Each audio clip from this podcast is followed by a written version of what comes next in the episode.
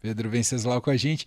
Adorei o tema que o Pedro traz hoje aqui para o fim de tarde, para análise política, sobre os destemperos verbais dos pré-candidatos à presidência da República, cometendo gafes, ah, algumas gafes, né? E, e, aquele, aquele comportamento, dos, em especial do Ciro Gomes, que já conhecemos, né, Pedro? Exato, Emanuel. O essa não é mais uma prerrogativa só do Bolsonaro, porque o Bolsonaro nada mais surpreende, né? Ele já falou tanto absurdo, tanta coisa inacreditável, que já não existe mais essa palavra gafe no vocabulário dos bolsonaristas, né? É, já testou todos os limites. Agora, os outros pré-candidatos, especialmente o Ciro e o Lula, eles estão à beira de um ataque de nervos, né? Estão falando aí pelos cotovelos, uma coisa que está tá chamando a atenção de todo mundo, né? Agora, recentemente, foi o Ciro Gomes. O Ciro Gomes teve dois episódios recentes. Ele é conhecido, né, antes de mais nada, por ser, vamos dizer assim, pavio curto. Isso sempre atrapalhou muito a vida do Ciro em todas as eleições.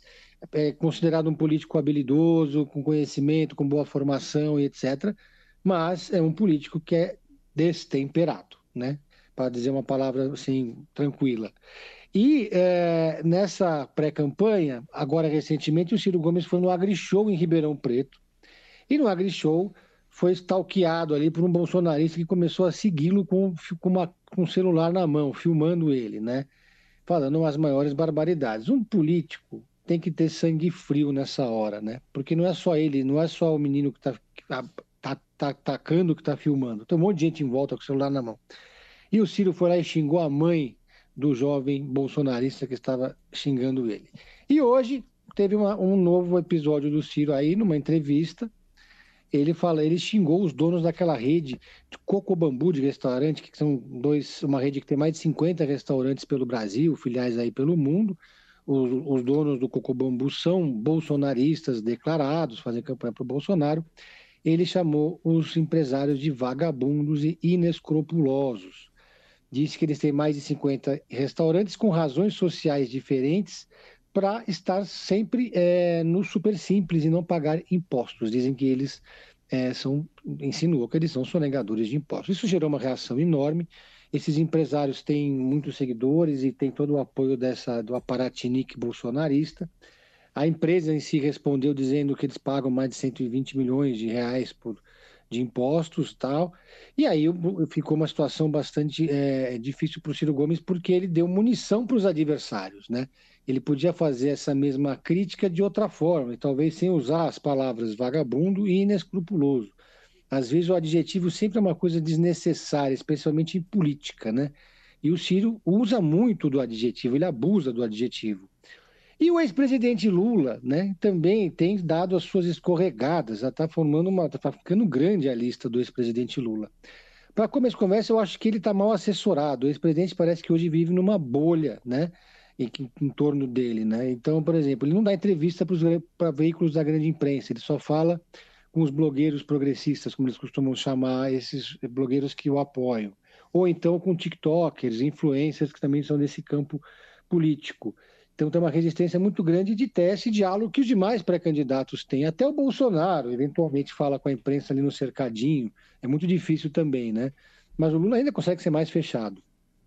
E o ex-presidente Lula, no final de semana agora, disse que o Bolsonaro não gosta de gente, gosta é, de polícia militar. Isso daí gerou uma reação muito grande.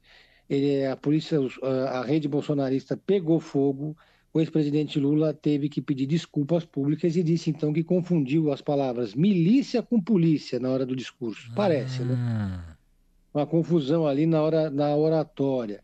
Ah, não, as corporações, as polícias militares, além de elas serem muito é, for, é, grandes, numerosas, né, e, e politicamente importantes, elas têm o apoio de grande parte da sociedade, da classe média dos, da, e, e, e, são vistas com, com, entusiasmo por esses setores mais da direita. Né? Não é à toa que o discurso da segurança pública domina a pré-campanha aqui em São Paulo.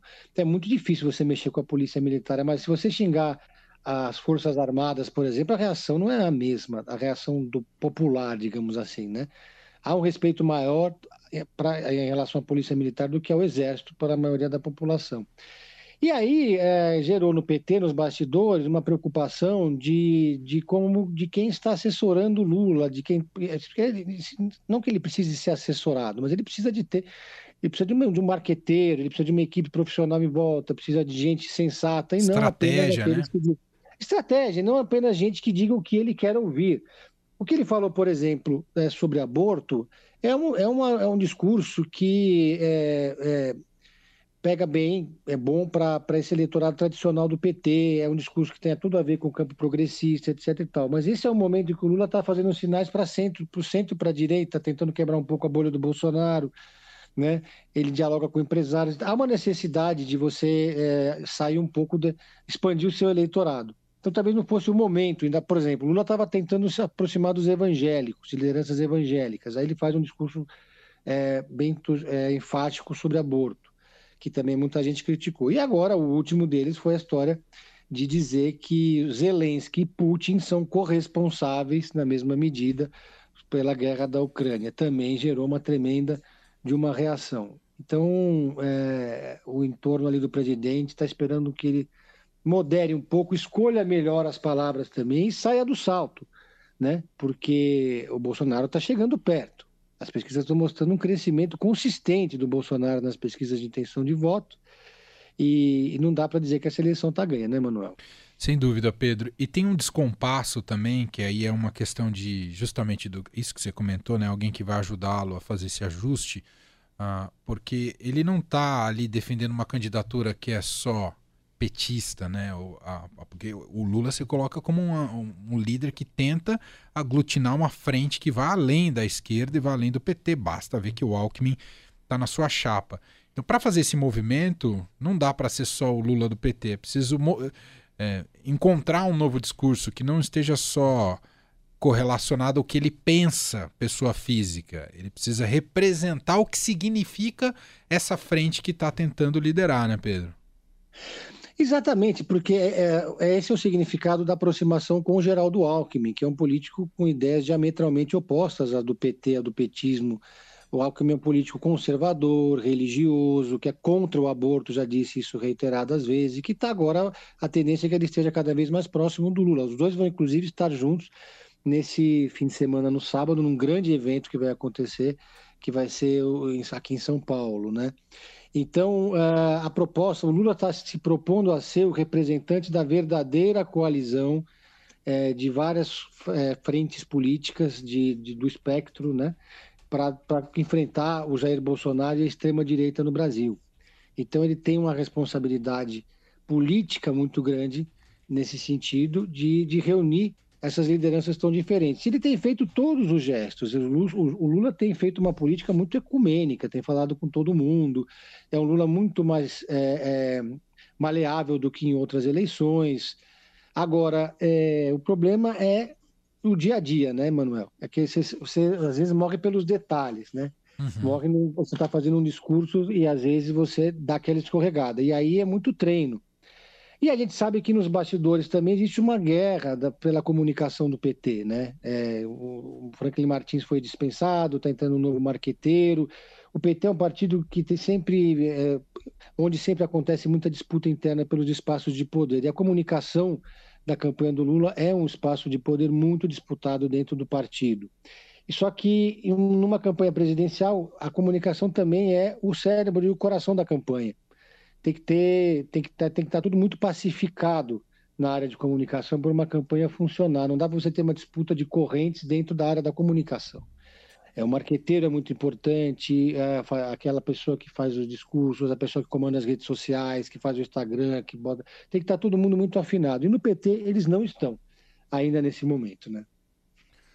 Muito bem, Pedro Venceslau, repórter de política do Estadão, e essa questão da comunicação e ampliação de eleitorado, o PT ainda vai ter o desafio para convencimento, né, para o público evangélico. Tem essa reportagem que o Estadão traz hoje de que pastores atacam Lula em cultos e líder da Assembleia de Deus chama petista de laço do diabo. Uma reportagem escrita aqui pela Vera Rosa que vale a leitura né, sobre essa campanha de difamação que é feita em torno do Lula no, nos ambientes evangélicos. Enfim. É, vale a leitura, tá lá no Estadão. Pedro, tem dica para hoje? Tenho sim, Manuel. Tem a Netflix finalmente disponibilizou a segunda parte da quarta e última temporada de Ozark, que foi um dos primeiros sucessos da, da Netflix. Assim, uma série que fez história e de uma família que lava dinheiro unida, né? Uma família pacata de Chicago e o, pa, o patriarca, digamos assim, da família, que é um contador, resolve lavar dinheiro para o crime organizado e eles vão para uma região dos Largos de Ozark, né? E, essa, e na terceira temporada a série ameaçou desandar, porque tem muita série, né, Manuel Leandro, que a gente começa a assistir, ela vai muito bem, mas às vezes ela não sabe a hora de parar. Perde o fôlego. Verdade. Perde o fôlego, mas ela está fazendo sucesso, tem, tem, tá indo bem comercialmente. Você, por exemplo, Walking Dead, que chegou, sei lá, 20, 20 milhões de, de temporadas, parece que os zumbis ficam andando em círculo, em looping, né?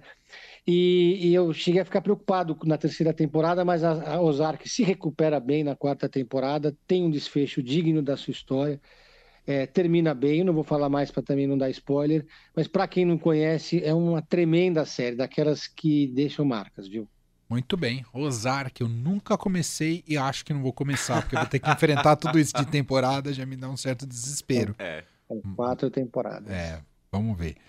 Pedro, obrigado e até semana que vem. Valeu, Valeu. um abraço.